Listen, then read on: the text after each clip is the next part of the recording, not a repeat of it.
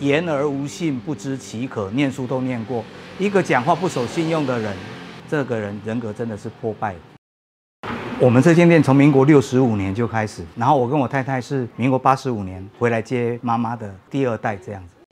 我很喜欢高雄的是高雄人很有人情味，然后高雄的天气也很好，高雄人很热情。我站在一个人民的角度来讲，我们的人民把手上的权力一票一票的交给你这个政治人物，我们的目的是希望你帮我们把这个市政做好，把地方建设做好。你当选市长就要来建设高雄，那今天他是出尔反尔，就把高雄置之不理。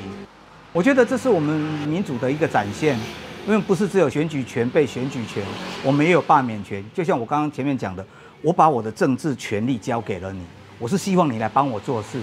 结果你今天辜负了我，那我当然就是把你罢免掉，我换另外一个人，我换另外一个愿意做事的、肯做事的来，我干嘛要一个只会说大话，然后？什么事情都不做，然后甚至讲话更离谱的，那这种人当然不要说年轻世代，连我们这种五五年级生、五六十岁的人都看不过去了。高雄人会这么愤慨的出来罢韩，